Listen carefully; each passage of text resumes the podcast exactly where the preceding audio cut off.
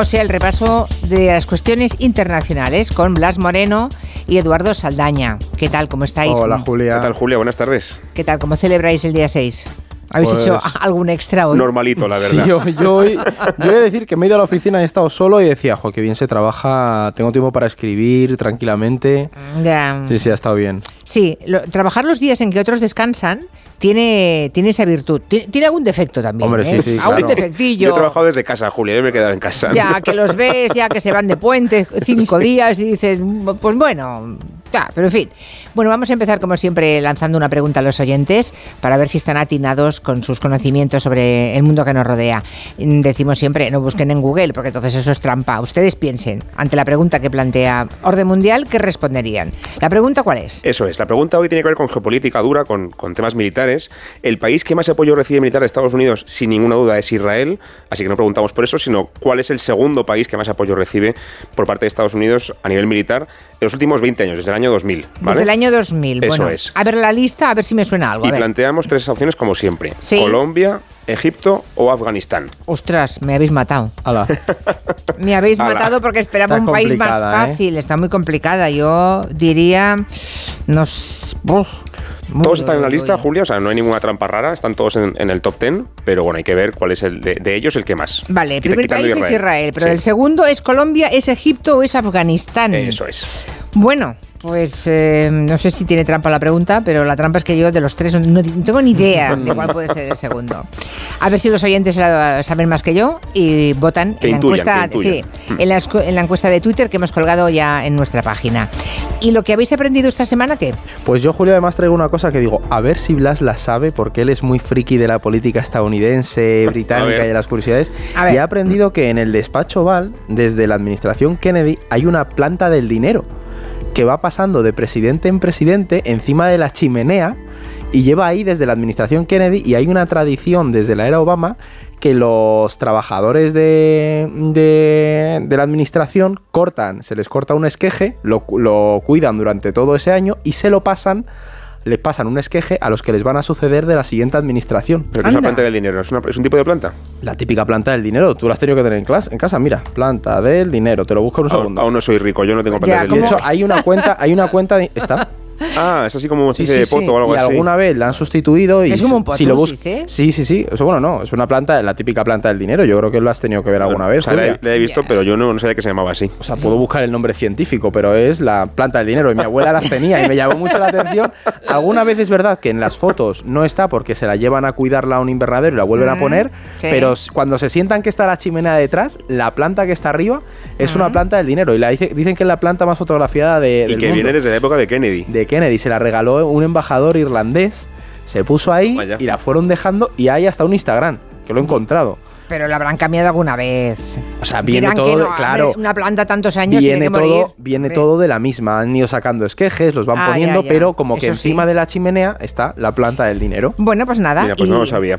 Pues ya está. Por eso no tienes dinero, Todo. porque no tienes anécdota para la, dinero. para la cena de Navidad, Julia. Estamos preparando anécdotas para que la gente lo cuente. Las ¿Y tú. Blas, qué has aprendido? Pues yo he aprendido que, que Fidel Castro y Raúl Castro tenían una hermana, Juanita. Yo sabía que tenía familia más grande, pero no sabía que, que tenía una hermana que apoyó la revolución en su momento, que estaba de acuerdo con lo que hicieron los Castro en Cuba, pero que muy pronto, ya en los años 60, empezó a tener desacuerdos muy serios con sus hermanos en el poder, sobre todo a raíz de la persecución política que llevaban a cabo los Castro en, en Cuba, hasta el punto de que esta mujer, Juanita, se exilió a Miami en los años 60, colaboró con la CIA durante toda su vida y ha muerto hace muy pocos días, a los 90 años, allí en Miami, todavía sin reconciliarse con sus, con sus hermanos y sin volver del exilio de, de Miami. Yo creo que a esta Juanita le dedicó eh, Luis Aguilé el Juanita Banana. ¿En Que igual no, Ah, igual no suena de nada. No, Juan. ¿No? Sí, pero Bueno, no, es sabía, no esta historia, la verdad, no conocía No. a esta persona. Es una canción, mm, tiene muchísimos años, ¿eh? Debe ser de los 70 o, que no lo sé, pero es, es muy... Bueno, luego, y luego la, La ponemos. buscamos. Luego la buscamos. Mírala. Madre, qué Quintanilla. El mago de las ondas. Es Juanita Banana. Pues es que se ha muerto hace unos pocos días esta mujer. Eh, ya de mayor, era, era muy mayor, tenía 90 años, pero bueno, Yo sí, no que, sabía lo de la sí que abandonó a sus hermanos e incluso colaboró con la CIA en contra de- del régimen de sus hermanos. Eso es- esa cena de Navidad sí que tenía que ser complicada. ¿eh? Raúl Castro sigue vivo, ¿eh?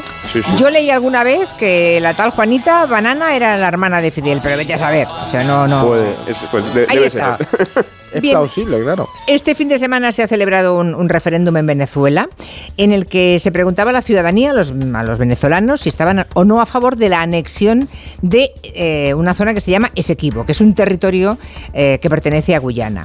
Ayer Nicolás Maduro anunciaba esto. activar de inmediato el debate en la Asamblea Nacional y la aprobación de la ley orgánica para la creación de la Guayana Esequiba y la implementación de las cinco decisiones tomadas por el pueblo de Venezuela, los cinco sí, en cada una de sus partes. O sea, que sí, Y que le se, entrego. que se la anexionan, ¿no? Es que es, es tan lento Maduro que me pone, de- me pone del nervio. Yo, Julia, escuchar el discurso ha sido complicado, ¿eh? porque da muchas vueltas este señor. Ya, ya, ya, pero vamos, que se la quieren anexionar. De entrada hay que preguntar qué zona es esa, Esequibo se llama, y de dónde viene esta disputa. Pues es buena pregunta, además muchos oyentes, yo creo que vamos a escuchar bastante hablar del Esequibo estos próximos meses. El Esequibo es, forma parte de la zona de, la Guayana que se conoce, que está formada por la Guayana francesa, Surinam y Guyana. Son territorios que están justo a la derecha de Venezuela, dan hacia el Atlántico, antiguas colonias holandesas, británicas y, y francesas. Y el Esequibo es una región que pertenece a, a Guyana, pero que lleva en disputa con Venezuela desde 1841, Julia. Es una de las disputas territoriales, yo creo que más antiguas de América Latina y la más importante. Pero hasta ahora sí, seguido siendo de la Guyana. Siempre ha sido de la Guyana, porque de hecho esto lo, lo a- lo arreglaron eh, Estados Unidos y el Reino Unido cuando era colonia de los británicos. Sí. Venezuela no participó y los venezolanos la han reclamado siempre. ¿Qué pasa? Que durante la etapa de Chávez, Chávez como que relajó la tensión porque Cuba era aliada de, de Guyana desde siempre, pero en 2015 se descubrió unas reservas de petróleo muy, muy importantes en las zonas de, de disputa marítima que tiene Guyana con Venezuela. Y claro, ahí empezó a reavivarse de nuevo la disputa territorial y lo que nos hemos encontrado... planta del dinero, vamos. Exactamente, la planta del dinero venezolano lo ha visto allí. Y ahora nos hemos encontrado con que se ha hecho este referéndum, el sí ha arrasado, aunque no ha habido una participación muy alta, en torno al 50% del censo. Es verdad que históricamente la, el Esequibo venezolano siempre ha, ha sido un consenso de izquierda a derecha, cualquier venezolano como que entiende que eso es parte de, de Venezuela, ¿no? Y Maduro lo que ha anunciado es la intención de crear ese estado de Guyana Esequiba que es una y en esta rueda de prensa básicamente lo que se ha anunciado es que se va a impulsar una ley para implementarlo y hay pues bastante temor ahora Julia yo por el bien de nuestro estrés y nuestro pelo espero que no haya de repente una invasión territorial de Venezuela este esto- año Bueno, esto esto- sería, para que se hagan una idea los oyentes, como si en España hiciéramos un referéndum sobre Gibraltar, ¿no? Eh, sí, Sí, algo así. Sería algo así, decir, sí, mira, algo así. ah, pues sí, pues ha, ha salido que sí, pues nada, pues No lo quedamos. Claro, y Nos de repente quedamos, dice sí. Pedro Sánchez, voy a impulsar una ley para que eh, Gibraltar Sí. sea una, una nueva provincia de España. Claro, con, con la salvedad, Julia, de que el Esequibo, esto no lo ha dicho Edu, pero es muy importante, supone dos tercios del territorio de Guyana. Exactamente. O sea, es como quitarle O sea, medio Reino Unido a Reino queda, Unido, no en Gibraltar. Y, y además, Julia, es muy rico en minerales porque toda la, la cuenca del Orinoco, pues Gu- Guyana, o sea, la zona del Esequibo, digamos que es en la parte final de toda esa zona del Orinoco que ahí hay muchísimo oro, uranio, es decir, O es sea, un lo caramelo. importante, lo importante, digamos, son, eh, y es por eso que Maduro ha reavivado esta disputa, por los materiales, Los ¿no? recursos. Sí, uno de los elementos- y-. Sí, aunque también hay otro factor que es interesante, Julio, y es que hay elecciones en, en, en Estados Unidos, que también estoy obsesionado con eso, en Venezuela el año que viene. Y el problema es que, pese a que ah, Venezuela es un país autoritario donde la democracia no, no es que brille del todo, por así decir, sí que se piensa que estas próximas elecciones pueden ser más competitivas de lo habitual en Venezuela. Y de hecho hay una candidata que es eh, María Corina Machado, que es la candidata de la oposición, ha sido elegida casi por unanimidad por toda la oposición, que es muy raro en Venezuela porque se suelen pelear mucho entre los opositores y tiene muchísimo apoyo popular. Entonces yo creo que también Maduro lo que está pensando es, si me tengo que enfrentar a unas elecciones complicadas el año que viene, más vale que mm, busque alguna excusa para que tenga toda la población conmigo de mi parte en torno a un elemento nacionalista, un, proyecto, digamos, ilusionante de vamos a conseguir ese equipo tan, tanto tiempo reclamado. Y se también distraiga un poco a la gente de las elecciones. O sea que está que- el elemento de los recursos y también el tema de las elecciones de fondo. Mm, Sí, como siempre, buscando Claro, el enemigo sí. exterior o algo que una a la gente, ¿no? Pero parece que esto está escalando rápido. ¿Qué, qué puede pasar? Es que hay que planteárselo, ¿no? Sí, o sea, es o sea, un escenario posible es que nos encontremos con una movilización de las Fuerzas Armadas venezolanas y un intento de, de anexión. En el corto plazo no, yo personalmente no lo veo probable, pero no lo descartaría en el, en el medio, porque lo que creo que ahora mismo está pasando es que Caracas quiere presionar antes a, a Guyana a través de presión internacional y un poco vías diplomáticas, porque también hay que, hay que decir que Maduro ha rechazado la autoridad de la Corte Internacional de Justicia, que es el órgano internacional que está un poco eh, gestión, Me- mediando sí, un poco mediando ahí, sí. entre, entre los dos actores.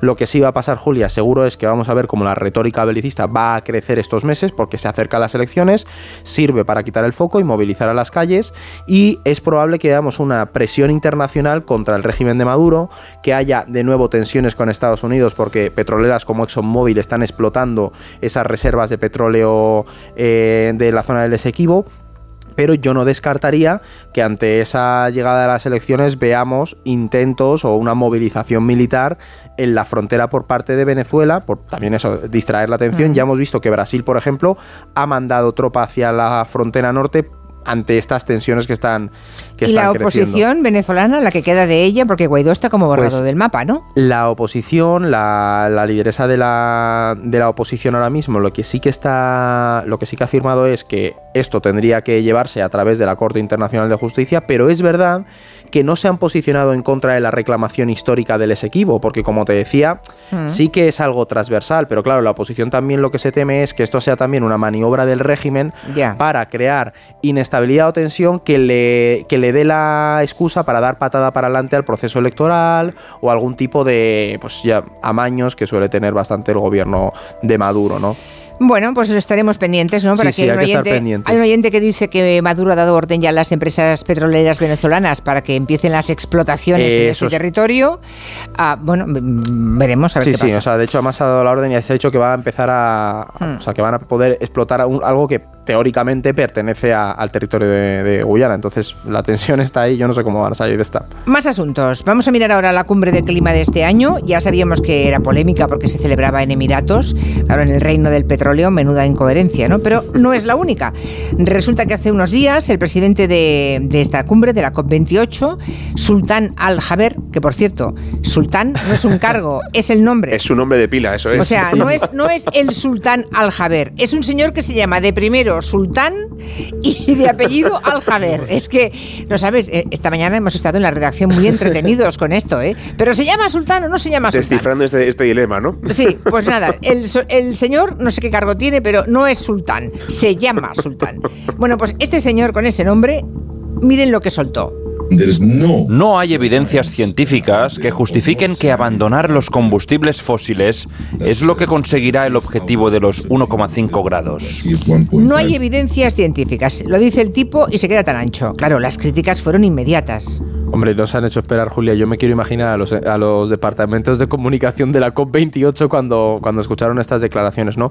La cuestión es que la COP ya estaba siendo polémica de antemano, precisamente porque se celebra en Emiratos, como comentamos la semana pasada, y se había descubierto que Emiratos estaba cerrando acuerdos de, de gas durante el periodo de la, de la cumbre, ¿no? Pero claro, escuchar estas declaraciones por parte del presidente de la COP y representante de un país que es conocido por exportar hidrocarburos, pues generaron muchísima controversia. De todas formas, es verdad que este señor no ha tardado en buscar un cursito rápido de cómo recoger cable en YouTube, Julia, porque mira lo que dijo poco después.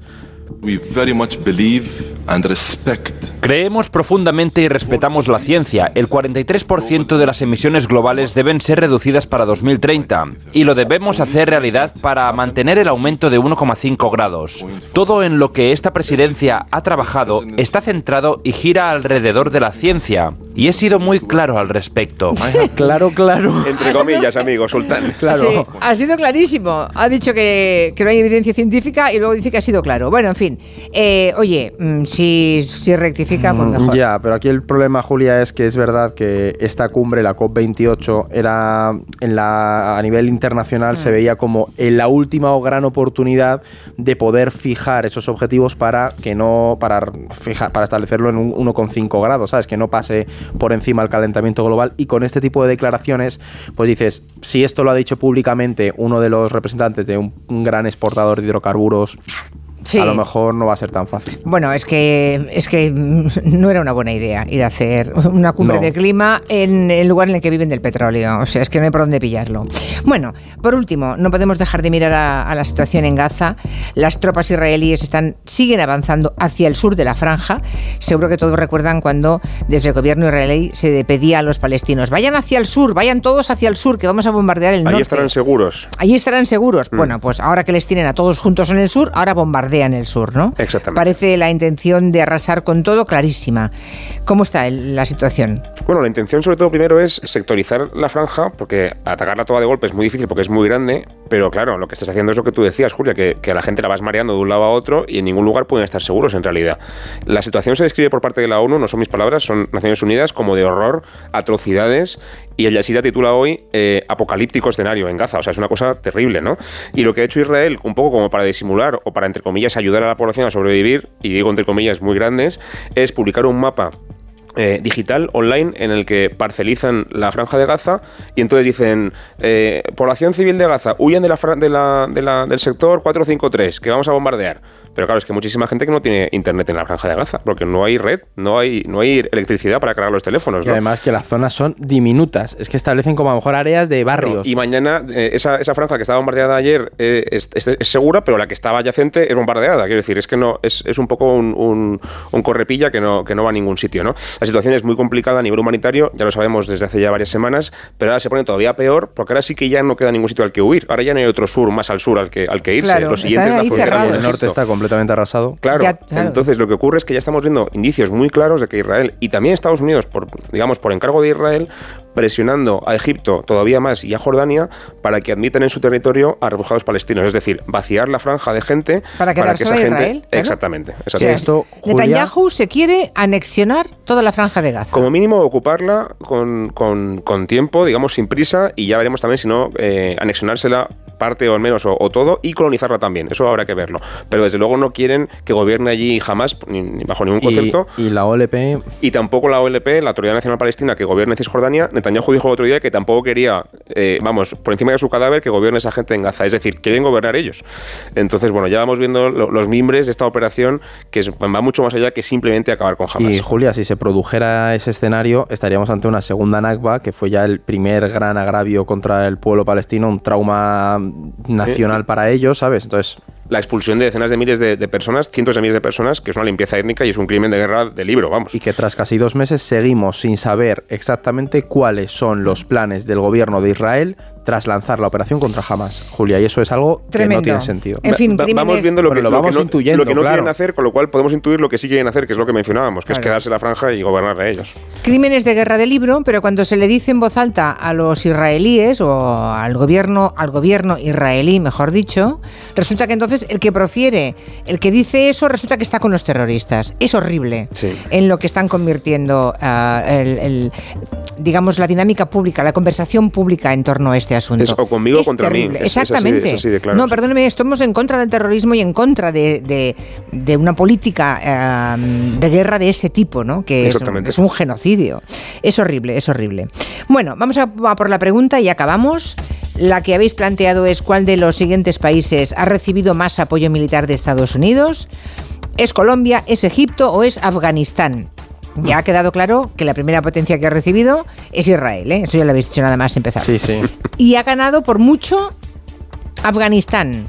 Un 46% de los oyentes cree que es Afganistán el país que ha recibido más ayuda militar de Estados Unidos. Le sigue Colombia con un 30,1% y por último Egipto con un 23,8%.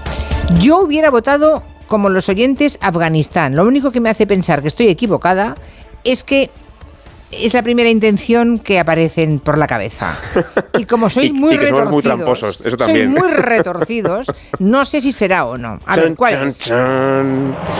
Egipto. ¡Anda! Es Egipto, Julia. La menos votada. La menos votada, sí, porque hay que recordar, eh, Israel recibe más de la mitad del apoyo militar estadounidense, es una burrada la pasta que reciben, aunque es un país muy rico ya de por Os sí. vamos a mandar un gráfico que va a ser muy Sí, útil. ¿eh? pero el segundo país es Egipto con un 24%, porque parte del acuerdo que tiene el mundo árabe con Estados Unidos es, oye, yo me alío con Israel, en el caso de Egipto, pero a cambio ayúdame a mantener mi sistema y a mantener mi ejército, que es fundamental para mantener el poder en Egipto, los militares. Claro. Así que eso es un poco el acuerdo que tienen. Y luego, Afganistán y Colombia están empatados en torno a un 1%. Hay un apoyo militar, pero no es tan grande como el que tienen desde luego Israel o Egipto. Pues sí, sí. Ahí queda, hemos nos, hemos, nos hemos colado, nos hemos colado la mayoría, el 40 y casi el 50%. Así que es Egipto. Pues nada, entendido queda. Ahora colgamos enseguida en las redes un, un mapa en el que se entiende muy bien todo esto. Bueno, chicos, pues nada, hasta la semana que viene. Que Un abrazo muy, muy fuerte. Venga, Un beso, tarde. Adiós.